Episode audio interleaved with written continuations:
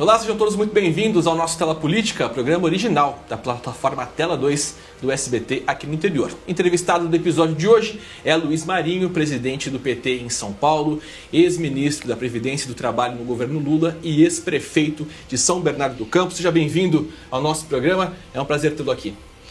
Marcelo Casagrande, um prazer é todo meu cumprimentar os telespectadores, comentar aqui o Juliano, que está aqui conosco no estúdio também. Agradecer imensamente a oportunidade à disposição. Quero começar falando de mercado de trabalho. A gente sabe que o país vive uma crise gigantesca em relação ao desemprego. O que está de diferente em relação ao período que você foi ministro com os tempos atuais? Olha, Marcelo, se você olhar em 2003, quando o Lula inicia o mandato, o desemprego era mais ou menos parecido como hoje. Desemprego lá nas nuvens, desespero, fome e miséria. Nós trabalhamos para gerar empregos e oportunidade numa, numa política integrada entre as várias políticas públicas que deveria ser implementada.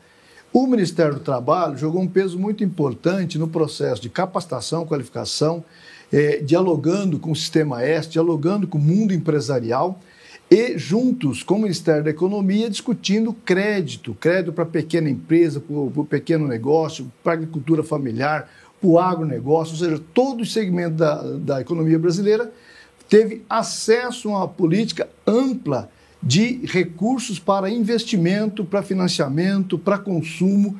Isso foi, foi crescendo, crescendo até gerar pleno emprego. Evidentemente que o Bolsa Família teve papel nisso, a, a política de, de, recuperação do poder de compra do salário mínimo teve papel nisso, a política de financiamento, enfim, um conjunto de políticas públicas, o, o papel do Ministério da Cultura, do Esporte, da Educação, da Saúde, da Infraestrutura, as obras públicas, enfim, um conjunto das ações é que leva a um processo de geração de empregos e oportunidades que tivemos pleno emprego naquele momento. Daria para replicar o do passado hoje, por exemplo?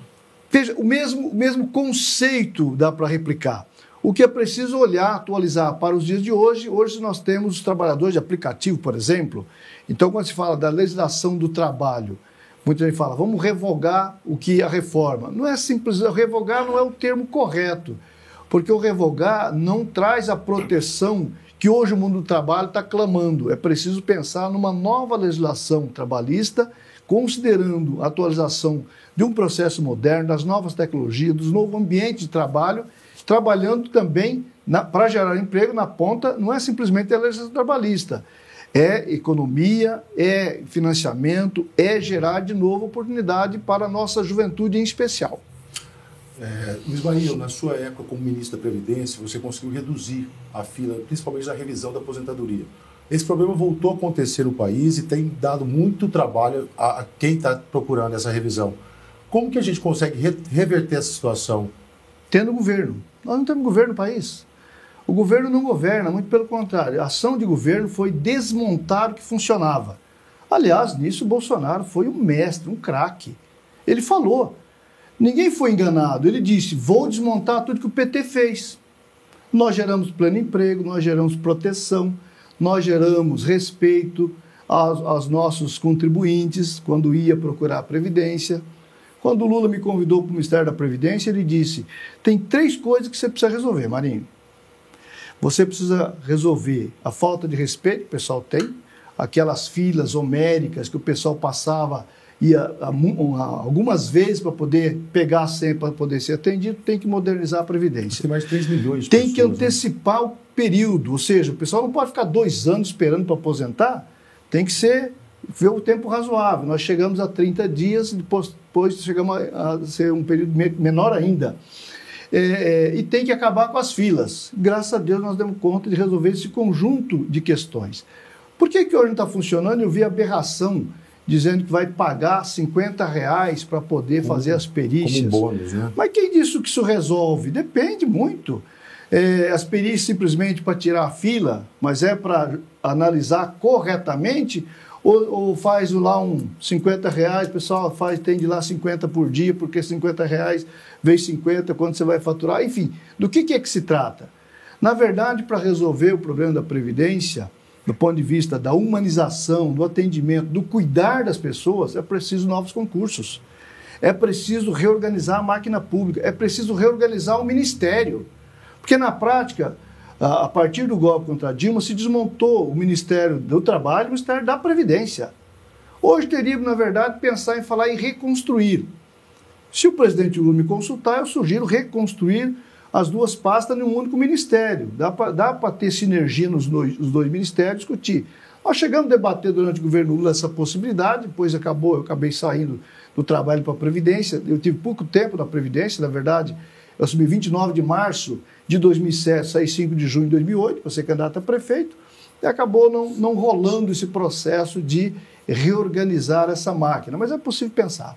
Quero falar um pouco de política com você. A gente sabe que o embrólio envolvendo Márcio França e Fernando Haddad tem ocupado aí as páginas dos principais portais de notícias e também é, dos jornais. Afinal, quem sai nessa dobradinha, né? Márcio França vai ceder e vai para o Senado e Haddad assume. Eu sei que você tem informação de bastidores aí. Veja, tem uma decisão que está tomada para nós. O Fernando Haddad será candidato a governador do estado. Faça chuva, faça sol, só Deus para evitar Com França concorrendo com ele ou não? Com França concorrendo ou não. Então esse é um ponto. O Haddad será candidato a governador do estado, pelo PT, pela federação, o PT, PCdoB e PV junto, e com possibilidade de apoio do Boulos. E nós desejamos ter o apoio do Márcio França do PSB.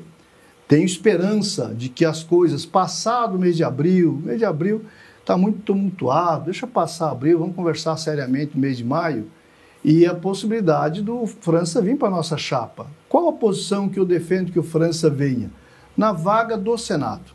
Diz que tem um bicho-papão do outro lado aí, né? eu sinceramente não o vejo como bicho-papão, e tem, e tem certeza que com França, sendo nosso candidato ao Senado, com o apoio do Lula, do Alckmin, do Haddad, da nossa militância unificada, é possível vencer e eleger o Márcio França senador da República por São Paulo e o Haddad todas as condições de fortalecer e vencer as eleições no Estado de São Paulo. Essa é a nossa esperança, sob a liderança do Lula. Só pegando esse gancho, o Carlos Siqueira, presidente do PSB, deu uma declaração na semana passada falando que o Haddad é o candidato ideal para perder no segundo turno. Como que o senhor lida com isso? Na verdade, saiu a semana passada, mas tinha dado essa declaração um pouco antes. Eu vejo o seguinte: o PSB tem o mês de abril para resolver as suas questões internas. Dia 28, me parece, tem um encontro nacional do PSB, onde o Carlos Siqueira é candidato à reeleição para continuar dirigindo o PSB. Eu creio que algumas frases estão um pouco temperadas com essa disputa interna no PSB. Portanto, a esperança é que, resolvido o problema interno do PSB, a gente tenha condições mais tranquilas e naturais para discutir sobre alguns embrólios que estão acontecendo. Porque eu não consigo imaginar o Carlos Siqueira nos cobrando contrapartida. Eu não consigo, além do que nós já estamos dando ao PSB. Nós tiramos Humberto Costa, que liderava as pesquisas no estado de Pernambuco, para apoiar o PSB no estado de Pernambuco. Levando em consideração, já que eles governam há tanto tempo, então eles têm a prioridade. Ok, demos a prioridade. Nós tínhamos assumido o compromisso de apoiar o Freixo quando saiu do PSOL, foi PSB, nós estamos mantendo o compromisso. Nós estamos apoiando o candidato PSB no Maranhão, podemos apoiar no Acre, podemos apoiar em alguns outros estados. Agora, São Paulo, sinceramente, não dá para falar, não tem qualquer possibilidade, possibilidade zero de falar que o Haddad não será candidato a governador do estado, para apoiar o Márcio França com todo respeito à liderança do Márcio França. Nós o vemos como uma liderança importante no Estado, tanto é que nós fazemos questão de preservar a vaga dele na chapa do Haddad. Marinho, falando em candidatura, você confirma a sua pré-candidatura a deputado federal? Confirmo. Eu, eu, a princípio, não, não estava me colocando à disposição. Minha disposição era coordenar o processo em São Paulo. O sindicato da qual eu sou originário me chama e fala: você precisa ser sindicatos metalúrgicos do ABC e região. Vários sindicatos cutistas, a mesma coisa. E me entregaram para o Lula, o Lula me chama lá em dezembro do ano passado, disse, você precisa ser candidato? Conversa essa que não vai ser candidato. Então, cá estou candidato para ajudar nesse processo, colaborar, fortalecer a nossa chapa. Não é? Aqui é, na cidade tem uma candidatura também federal, presidente do PT aqui, a Celi, é pré-candidato deputada federal né? assim como o Zé Alfredo será candidato, pré-candidato a deputado estadual, assim como a ex-deputada Beth Saão de Catanduva, enfim. Nós estamos organizando cada território as nossas candidaturas também para fortalecer o território. Porque nós, eu trabalho com a seguinte visão como presidente do PT, ah, as nossas, os nossos vários mandatos, a minha própria candidatura, por mais que possa ter apoio no território aqui, é importante ter alguém do território para ter sempre alguém que fala, eu quero votar alguém da cidade, eu quero votar alguém da região. Então nós estamos criando condições de também apresentar a liderança da região à disposição do eleitor. A gente percebe que a sua pré-campanha tem percorrido alguns locais do estado de São Paulo que são redutos PSDBistas. O que o senhor tem sentido da população ao chegar perto deles com o PT? Olha, as coisas, eu, você sabe, fui candidato a governador em 2018, fui candidato a vice-governador em 2002, e durante essas campanhas todas percorri o estado fazendo campanha para um ou para outro, e eu tenho sentido um ambiente muito diferente. Do ano passado para cá, as coisas vão transitando e, mudando. Né? Ontem mesmo falava com um jovem é, na cidade de Rubinéia. Ele disse: Olha, eu votei no Bolsonaro. Eu achava que ele ia fazer coisa diferente. Eu votei com esperança nele. Mas e, aí eu chamo a atenção das pessoas. Não é alguém que votou no Bolsonaro que seja bolsonarista. Tem uma parcela de bolsonarista que não tem lá muito jeito de diálogo. Mas aquela parcela que teve dificuldade de votar no PT, e, e ele falou, e agora vou votar no Lula e no Haddad. Agora, até, e ele não é do PT, não é filiado ao PT, nada disso. Mas dando o depoimento dele, quanto cidadão, dizendo, olha, eu me sinto enganado pela conjuntura que aconteceu na perseguição ao Lula, na, no golpe contra a Dilma. Portanto, agora estou preparado para votar no PT. Que bom. Um a menos lá de lá, um a mais lá de cá, portanto, vale dois votos esse. Uma coisa que se percebe também na sua pré-campanha é que você está mais próximo da população do que de líderes regionais políticos. Isso é uma estratégia nova? Olha, meu, no meu caso, é meu jeito de trabalhar eu sempre fui, fiz uma atuação muito próxima. Então, como prefeito de São Bernardo, por exemplo, eu fiz um governo com participação. Então, o PPA fazia de forma participativa, orçamento participativo, as demandas, os investimentos, tudo discutindo com a população. E uma ocasião, falando com alguns prefeitos, eu falei, mas você participa de todas as plenárias? Eu achei estranha a pergunta. falei, claro, eu me sinto na obrigação de participar do programa. Imagina, eu abro o processo, depois encerro as plenárias, 300 plenárias, imagina que eu vou participar toda a plenária. Nesse período você não faz outra coisa. Mas é isso mesmo. Um dia o presidente Lula falou, Marinho, queria que você viesse aqui para ele bater um papo. Falei, presidente, de tanto a tanto eu não posso, que é o ciclo participativo, eu não vou faltar com a população. Ou seja, é uma ação para estar junto, perto, escutando, né, olho no olho, sentimento da pele, né, enfim é, é, meu jeito de trabalhar. O PT tem muitas lideranças assim, muitas, muitas lideranças assim. E a gente estimula que seja assim. O PT, você acha, olhando agora para o cenário atual, pelas suas andanças, enfim, pela sua, pelo seu conhecimento do público paulista, o antipetismo perdeu força em relação à eleição anterior ou ainda é preciso, preciso driblar essa situação? Sempre é preciso trabalhar considerando que haverá o anti. O PT sempre trabalhou disso desde o seu nascimento, sempre teve ora menor, ora maior. Ah, o fato é, é, real e concreto nesse momento, ele diminuiu bastante. Ele zerou? Nunca vai zerar, nunca vai zerar. É, até porque é natural que tenha o anti, porque tem gente que defende a direita, a extrema-direita, enfim. Então você tem que saber que você tem um pensamento né, filosófico, ideológico, é, social de uma, da sociedade, você representa um pensamento Evidente, quando a gente governa, a gente governa para todos com as prioridades. Então tem que sempre saber que tem, sempre haverá alguém contra, alguém crítico, alguém que topa em votar em você a partir, a depender da sua abordagem, a depender do seu olhar, do seu atendimento, enfim, depende do clima que você criou. E concretamente, quando você olha assim, preferência partidária, nós chegamos nesse momento mais duro a, a, a 6% de preferência partidária. Hoje nós já estamos na casa dos 20, aproximando do, do, do, momento, do melhor momento histórico de aprovação do PT, enfim, simpatia ao PT. Então é muito, é muito razoável dizer que o antipetismo amainou, diminuiu bastante, mas ainda tem tem nichos e você precisa entender, compreender e trabalhar esses nichos. Você falou anteriormente é, sobre a questão da, das lideranças de ponta, né? Falando das pessoas, é, dos puxadores de voto, enfim, das pessoas que serão votadas em determinada região. A gente sabe que os prefeitos aqui do estado, em sua maioria, estão apoiando o Rodrigo Garcia é, para o governo do estado. Como conseguir reverter votos sem essas pontas aí em cada uma Olha, das cidades? Eu tenho conversado com muitos prefeitos. E se eu converso com muitos prefeitos, não são com os petistas, nós temos quatro. E, e os prefeitos, em relação a isso, é preciso compreender como que o Rodrigo Garcia e o Dória, essa dupla trabalhou. Trabalhou desde chantagem a prefeitos para se filiar ao PSDB para participar da convenção, desde chantagem aos prefeitos para dizer o seguinte: tem uma verba para te liberar aqui, mas desde que você assuma apoiar. Então, vamos dizer assim, de forma cartorial, os prefeitos estão dizendo: estou te apoiando. Mas está assim, observando. Vai que eu estou indo, né? Aquela história, vai que eu já vou. E eu não sinto que os prefeitos estejam engajados para valer na campanha do Rodrigo. E nós estamos monitorando. Nós vamos monitorar as ações tanto do Rodrigo como do Tarcísio. E chamando atenção, alô Ministério Público, olha o uso da máquina, tanto federal como estadual, que está acontecendo nesta fase aqui. Então é importante que a gente observa e vamos cobrar as responsabilidades, porque um processo eleitoral ele não pode ter máquinas desequilibrando, tem que colocar à disposição da opinião pública para ela, para o eleitor, para a eleitora, poder tomar a sua decisão de forma consciente. Marinho, você tem usado bastante as redes sociais para promover a pré-candidatura do Haddad e a pré-candidatura do Lula. A sua publicação com relação à sua pré-candidatura ainda está tímida.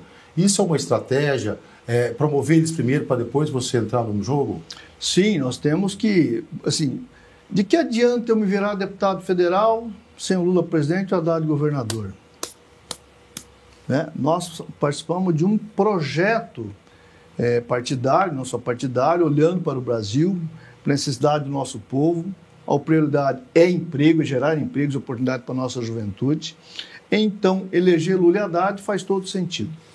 Nós vamos trabalhar também, e o Lula tem feito isso, inclusive, chamando a atenção da população para a necessidade da boa escolha também para o parlamento, tanto para a Câmara Federal, Senado, como para a Assembleia Legislativa, porque para melhorar né, o respaldo, por exemplo, eu costumo dizer nas plenárias, perguntar, o Lula fez um bom governo? O pessoal fala, fez, poderia ter sido melhor. Poderia ter sido melhor se tivesse maior respaldo natural no Congresso Nacional. Ah, mas ele aprovou tudo que quis. Mas ele teve que aprovar coisas também que ele não quis.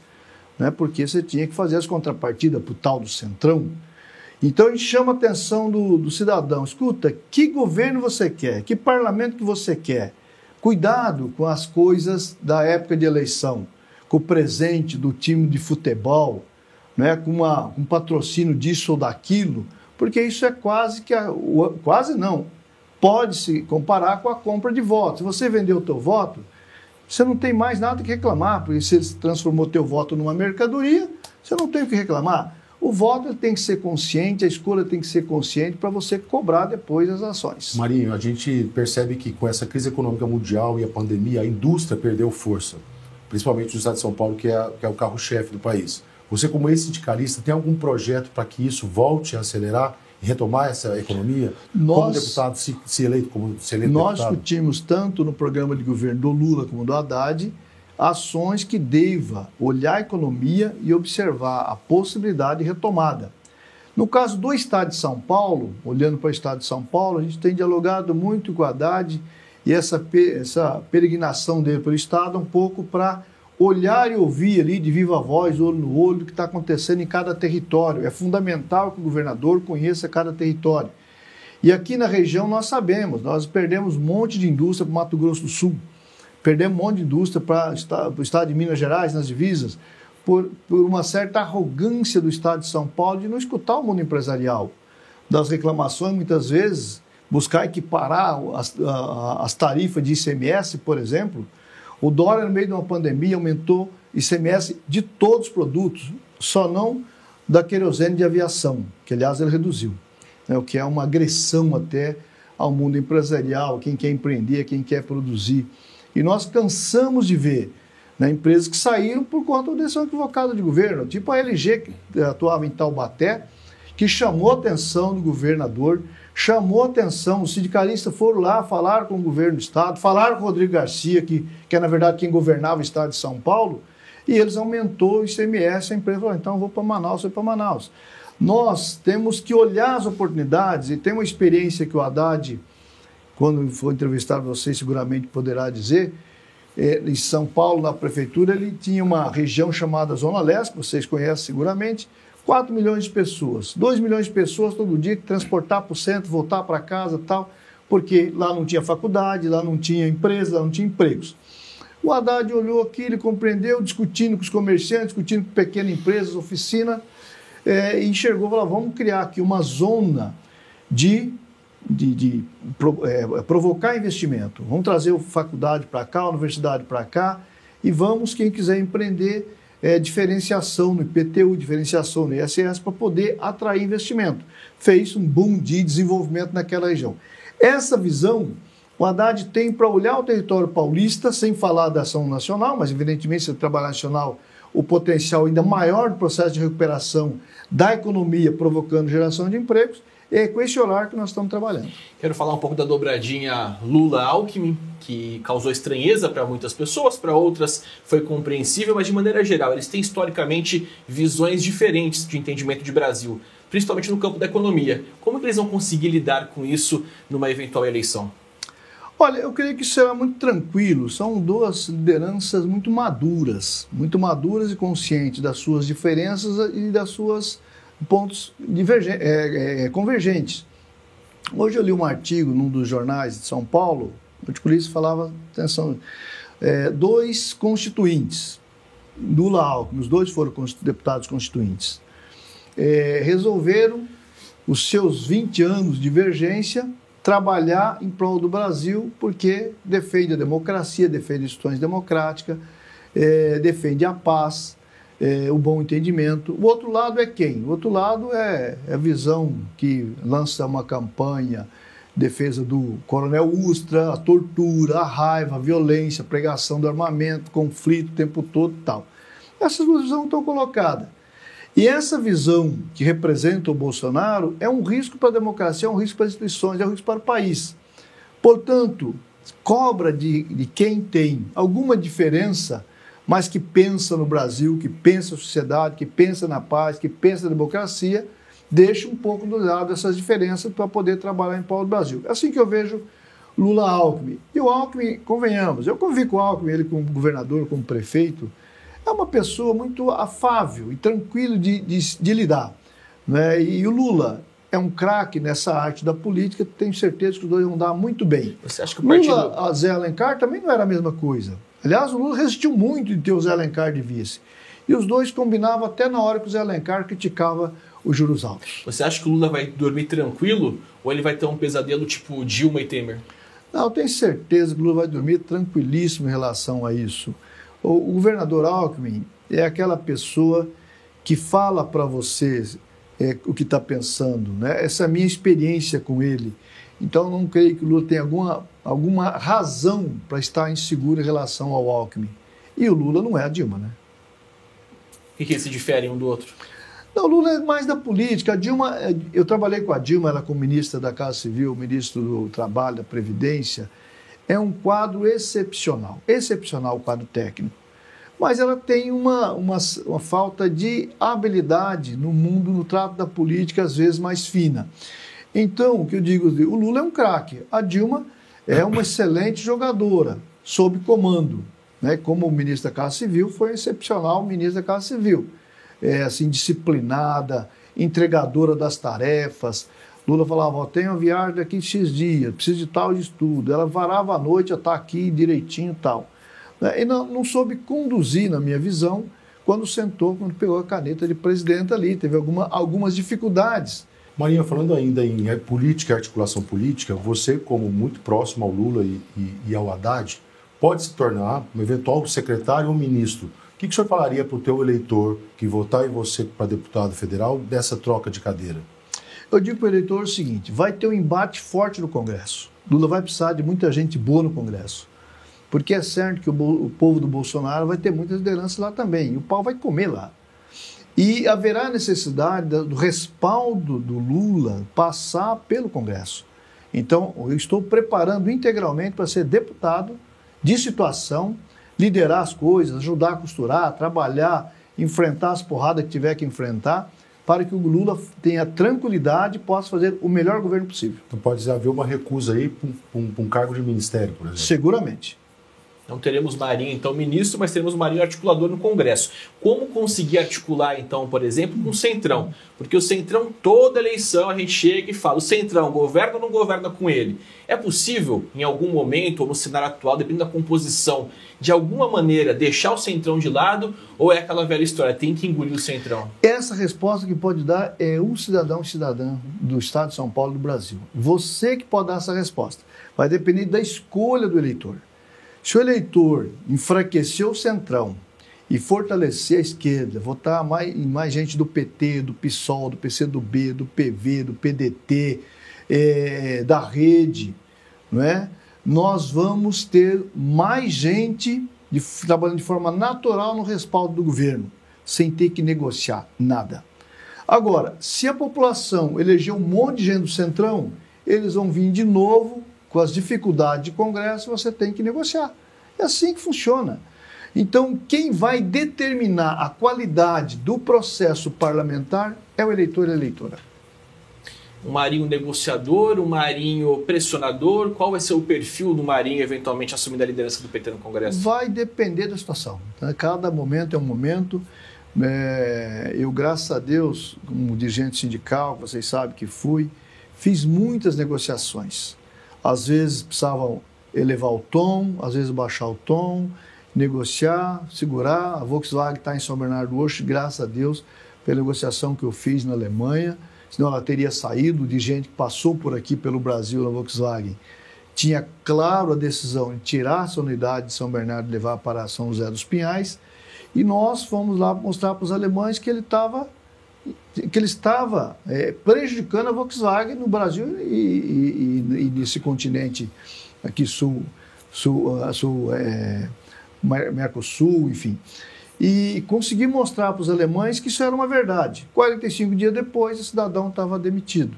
Ou seja, eu fui duro na resistência, mas fui flexível na composição e deu tudo certo. A Volkswagen continua lá em São Bernardo do Campo. Marinho, você então já assumiu que, se eleito deputado federal, você vai manter o cargo.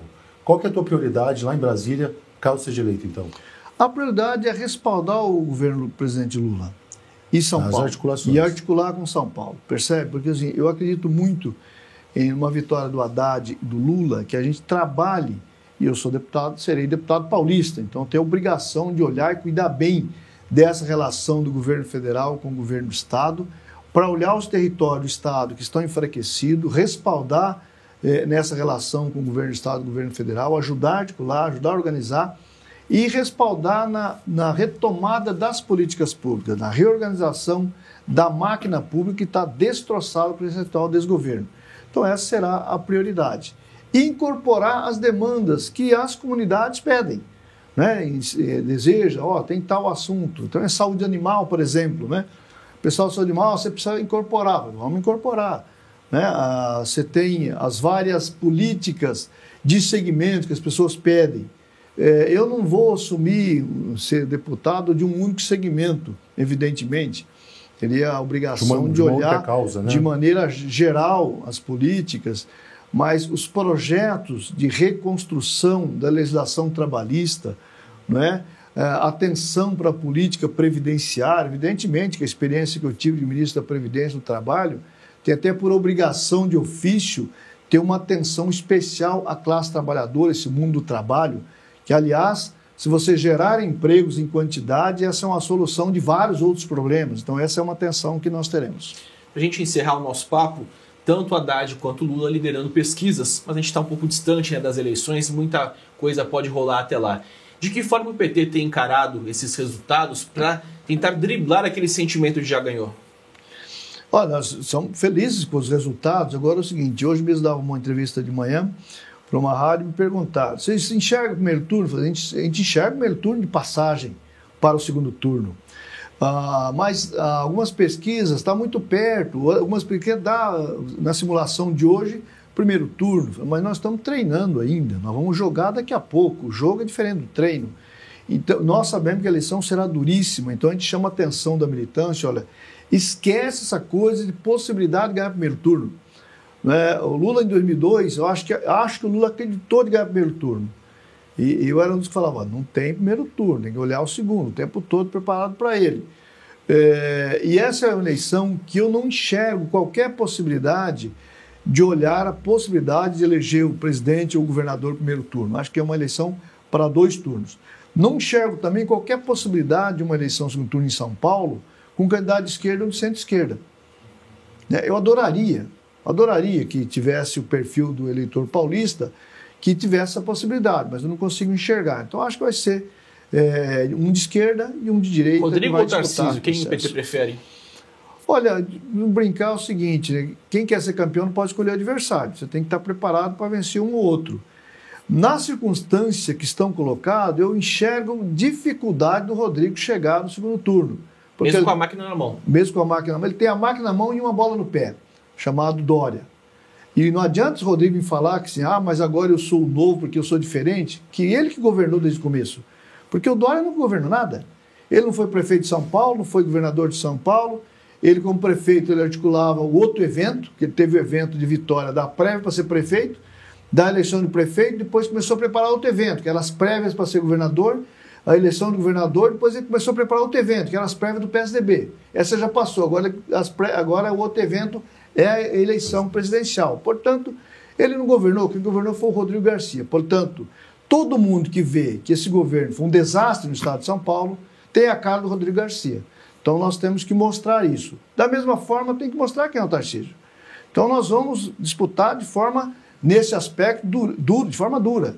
Não tem aí flexibilidade com um com o outro nos argumentos do que um representa e que o outro representa. Neste momento, aparentemente, está mais para Tarcísio que para Rodrigo. E nós estamos, mas nós estamos preparados para enfrentar seja um, seja outro. Um segundo turno sem Bolsonaro, você acha possível? Não acredito. Acho que o segundo turno é com Lula e Bolsonaro e é possível que essa polarização se repita em São Paulo. Muito obrigado pela parceria, Juliana Bocata, e obrigado a você também, Liz Marinho, pelo nosso papo. Sempre à disposição. Um abraço aos telespectadores. Valeu, Juliano. Valeu, é você que acompanhou o Tela Política. Obrigado pela audiência e até o próximo episódio. Lembrando que todos os nossos episódios estão disponíveis a qualquer momento, não importa a tela que você esteja, em tela2.com.br. Acesse que é de graça. A gente se vê.